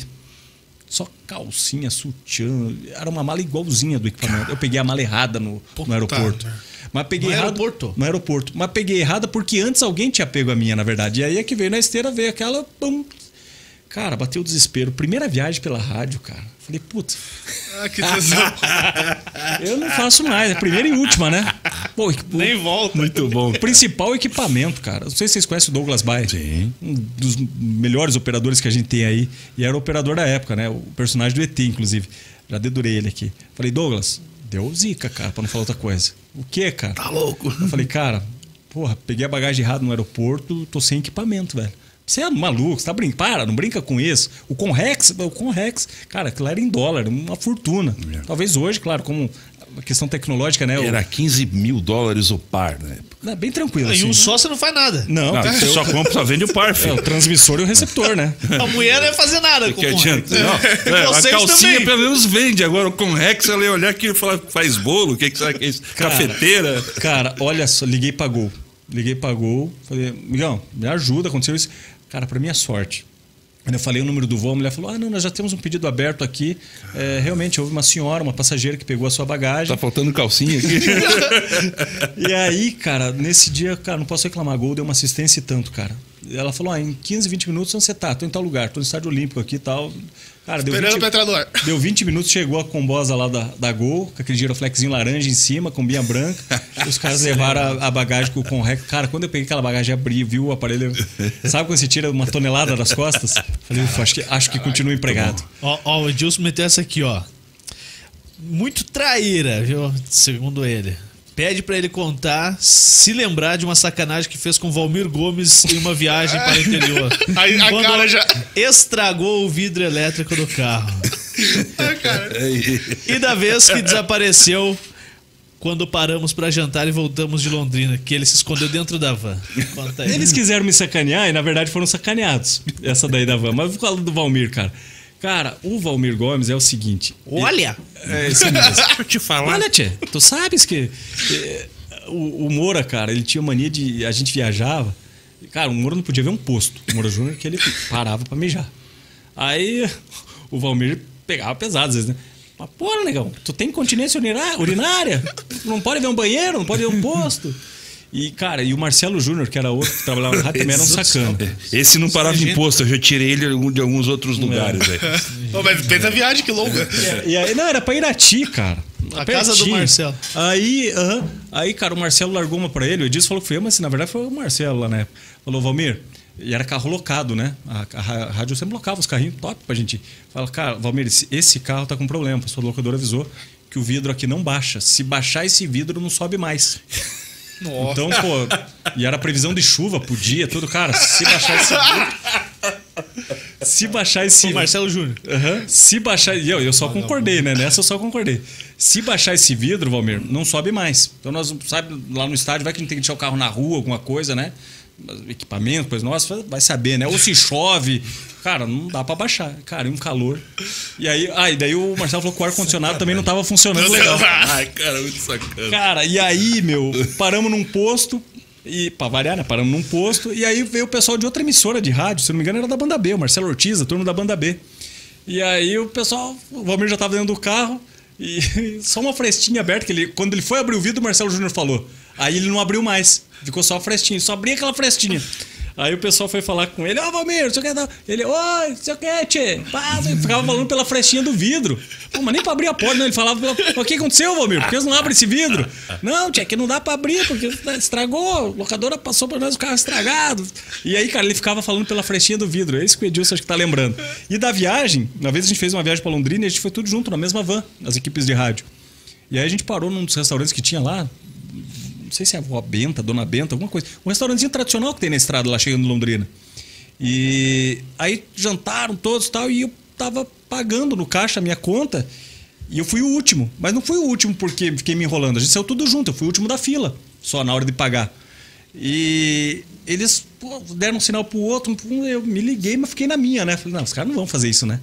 Entraram, na, terminaram de pagar, entraram na van e saíram fora. Tipo, me deixaram, como se tivessem me esquecido, achando que ia bater o desespero. Mas como eu vi eles meio que sinalizando, me liguei, falei, ah, é, beleza. Os caras vão voltar. Não tem por que me deixar aqui. Vou lá em Londrina, cara. Eles quiseram me dar um gelo, me, né? Achar, fazer eu imaginar que eles tinham me esquecido. Falei, beleza. Tinha um- uma plantaçãozinha lá, uns espinheiros, um negócio, e já tava escuro à noite. Eu me escondi ali atrás. E deixei, né, cara? Lá não deu cinco minutos, a vanzinha voltou. Cadê o cara? Aí desce um, desce outro, tal, achando que eu ia estar por ali me batendo e eu só aqui, só cuidando deles. E eles não me viram. Cara, dali um pouco começou a buchir. Cara, o que aconteceu? Cadê esse cara? Como é que nós vamos chegar em Curitiba sem ele? Pô, será que ele pegou carona? Não sei o quê. E também não tá, não era o celular na época lá, não tinha zap, tinha nada de celular lá, não, não dava sinal. E, cara, e nada. E dali, quando eu vi que desceu todo mundo da van, eu entrei. e fui lá pro fundo, quietinho. E, cara, e esses caras ficaram meia hora ali me esperando da hora, e cara. procurando, eles querendo me sacanear, e não fui eu que sacaneei eles. E, cara, que e- volta pra fã. e quietinho e tal. E não lembro se na época, acho que só o Edilson e o Osmar Antônio da banda B, que acho que sabiam que eu tava na van de novo. Que daí, e- quando todos os outros estavam longe, só tava eles perto, eu falei, ô seus Loki, eu tô aqui, né? Falei, aí, ó, tamo aí. aí eles, tipo, sustentaram a mentira pros outros. E os dois sabiam que eu tava na van, mas não falaram pros outros. Aí começaram. Eu perco outro, mano. Aí, aí começaram, eles come... Olha só, o Edilson disse que eu que sou sacana. Aí eles começaram a convencer os caras a irem. Não, vamos, deixa o Cristiano aí. O Cristiano não é bobo, deve ter se virado. Ele deve ter se virado, deve ter pego carona com alguém, deve ter pegado carona com alguém. Deve Ele se virou. vamos, vamos ficar aqui agora esperando ele até quando? Pô, tá louco? Só que eu já tava na van e eles sabiam. Cara, e os caras foram. E aí deram sequência à viagem voltando pra Curitiba e na van era E você só. quietinho eu lá. quietinho lá atrás. Caraca, mas ninguém vê. Não, não era escuro à noite. Eu lá no fundão da van, eles não viram. Era uma van grande, não viram. E aí o Edilson e o Osmar vieram pilhando eles, né? Puta, cara, agora ferrou. agora? O que, que nós vamos falar, cara? E não sei o que e tal. E vieram, cara, e vieram, e vieram. E eu lá quietinho. Só que daí o Osmar, muito pilantra, no bom sentido, começou a falar um monte de besteira de coisa que eu não fazia. Por exemplo, uma coisa que a gente sempre ponderou no meio ali no jornalismo esportivo, e tem repórter que faz isso, infelizmente, é ficar pedindo camisa pra jogador. Cara, eu nunca fiz isso. Osmar, a gente ali sempre nunca fez. Não tem, é ridículo isso. É um negócio que, cara, você tem que saber teu lugar. Você tá ali pra. Você não é torcedor. E aí o Osmar começou, né, pô, o Cristiano é foda, o Cristiano não sei o quê, o Cristiano fica pedindo camisa pra jogador, pô, viajei um tempo com ele, não sei aonde. Começou, tipo, né? Aí teve uma hora que eu falei, ah, Osmar, sai daí, seu mentiroso. Mundo- Quando eles viram que eu tava dentro da van, daí meio que foi um alívio. Mas eles quiseram, eles quiseram me sacanear. Sai daí, seu mentiroso. Faz uma voz no fundo. Eles quiseram me sacanear e no fim, eu acho que eu que consegui dar um, um gelo neles lá. Porra. que Não, ih, massa. cara, não, teve Tem, vários. tem mas- história, né? Tem. Tem história, tem muita história. Massa não, né? Band. Ô, Cristiano, pra te acompanhar aí, amanhã cedo Bora Paraná na tela da Band a partir das 6h50 da manhã. é a hora 9. que toca o soneca lá. Aí é bonito. Acorda aí. Julieta. Vou assistir amanhã. Que horas você chega na TV, Cristiano? Oi? Que horas você chega lá? 5 e meia por aí. 5 e meia? É, agora que eu tô saindo de casa pra ir pra rádio ali É. pertinho. É, eu saio E- 5, 5 e meia por aí eu tô lá. E depois. Turma da madrugada. Eu, eu entro no Band News TV 6 e meia por aí, eu- antes de entrar no Bora Paraná 6 e 50 a gente faz uma participaçãozinha ali pro Band News. E daí 9 horas, 9 e 15 mais ou menos de novo, quando acaba o Bora Paraná às 9. Às 9 e 15 a gente entra num giro de repórteres que tem, a gente entra daqui de Curitiba também. O Band News TV tem bastante abertura, né? Tanto Tem. pra rádio quanto Tem. pra, pra TV aqui de Curitiba, né? Tem, aham. Só no, no Band- na rádio eu não participo, porque Aham. por- Não, digo, o pessoal da rádio Band News participa muito, no, Muito, aham. no Band News TV Sim. também.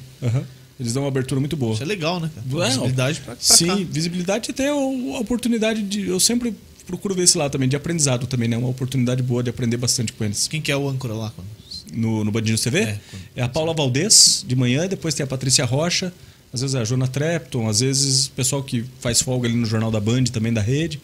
É, tem o Nelson Gomes. São, são, São eles fera, ali. né, cara? São feras, são, são antigões ali do, do, do grupo Bandeirantes. E na rádio, na rádio aqui, na Banda B? pra te acompanhar lá. É, na Banda B da, a partir das três da tarde, das três às cinco, o Jornal da Banda B, segunda edição. Trânsito, polícia, utilidade pública, tudo aquilo que acontece na cidade a gente está informando lá. Previsão do 550 no tempo. AM, FM 79.3. 9.3. É, agora é aquela FM estendida, né? Sim. Os carros novos, principalmente os que saem agora de, de- de fábrica, já tem a FM estendida. Legal, muito bem. Léo, tem mais alguma pergunta? Show, cara. Muito Vocês bom. levantam muito cedo. É, cara. vamos dormir. Essa hora eu já tô pensando galera, né, em ach- caminha. Caminha, casinha. Beleza. Bom, Cristiano, curtiu o papo aí? Gostou de estar Pô, aqui? Foi 10, bom pra não, você? ambiente nota 10, vocês são nota 10. Curti sim. Obrigado pelo convite. E sucesso para vocês na sequência do Fusão aí, que, que bombe cada vez mais. Valeu. Pô, todos nós. Depois passa uma indicação aí de alguém pra, pra gente, pra participar com a Claro, gente. com o maior prazer sempre. Passa no WhatsApp. Não vai levar o Santos, né? Não, o Val Santos, o Negão tá de sacanagem, cara. Ah, já convidou, pelo menos? Tem que Umas convidar. três vezes, pelo menos. Ah, você convidou o Ele Val? vem aqui no Frigo Silva, que é aqui do lado, pegar a- a- o anúncio. Você ganhou o card dos caras? Ah, ganhei nada, então, cara. que, não fala o nome. Ele vem aqui, pega aqui o churrascão dele e tal, mas no Fusão Podcast Não ele passa não aqui. vem, cara. Não vem? Não vem. O negão é. fogo. Eu vou cortar aquele cabelo dele lá o dia que for visitar ele na Band, quero ver se não vem. Aí que não vem de vez, mas É. também já não vem de qualquer jeito, não dá nada. Mas Bom, uma desculpa. a gente já falou dos patrocinadores, mas faltou o Guilherme Gross, nosso parceiro. Se você não tem planejamento financeiro ainda, fale com o Guilherme Gross. Ele trabalha com a MetLife, uma das maiores ferramentas de planejamento financeiro do mundo, tá? Para você cuidar de você, da sua família, eh, do seu futuro. Ele tem várias ferramentas. E com certeza tem uma que vai te agradar e vai te amparar caso seja necessário. Encontre ele no Instagram, arroba Guilherme Grossi, underline, underline, ou no WhatsApp. No 41 99278 1051. Repita. 41 99278 1051. Fechou. E o Éder Bueno, gaúcho Tá com bem ensaiado, hein, o Tá, Jogral, o, é. Agora tá bem, cara. São 85 programas. É, 85 Tá vezes. Um dia dá certo. Um dia a gente acerta. Gostei e a. Dinamos, a Dinamos, que é parceira nossa, tá aqui na tela, ó. Boa. Nossa nova parceira aí, se você tá precisando de curso, tá querendo conhecer um pouquinho mais, se aprimorar, seu lado pessoal, seu lado espiritual também. O Éder faz de tudo, cara. Fale com eles lá, procure no Instagram, treinador Éder Bueno e a Dinamos Escola e Tecnologia. Bom, isso aí. Falou? Leozão, valeu, Amanhã, cara. amanhã. Seja bem-vindo aí, viu? Várias vezes esse Obrigado. ano, hein? Obrigado. Amanhã- Vamos tentar, né? Obrigado. Amanhã, às nove da noite, com o Marlon Ramos do Curitiba Mil Graus. Mil Graus, né? É com S no final. Isso aí. Marlon Ramos vem bater Vários papo com a memes gente. amanhã, então. Vários memes. Vamos lá. Beleza? Isso Boa. aí. Se você acompanha a gente no YouTube, se inscreva no nosso canal, ative o sininho de notificação e acompanhe sempre. Se você acompanhou no Facebook, curta a nossa página. Também siga a gente no Instagram. Se você ouviu isso aqui no Spotify, foi gravado e era uma grande mentira nossa falando que estava ao vivo. Tá Mas bom? a pessoa não sabe que tá gravado? Eu sempre quis falar isso pra você. Não sei, cara. Gravando É- no Spotify tá gravado. É, não tem como fazer ao vivo? É, não. Tem. não tem. Deve ter, só que não pra gente. Os caras lá tem como. Vambora, chega. Falou. Bora. Tchau. Bora, gente, agora. Bora, Bora, Paraná. Paraná amanhã. Valeu, Tchau. abraço, tchau. Valeu, valeu.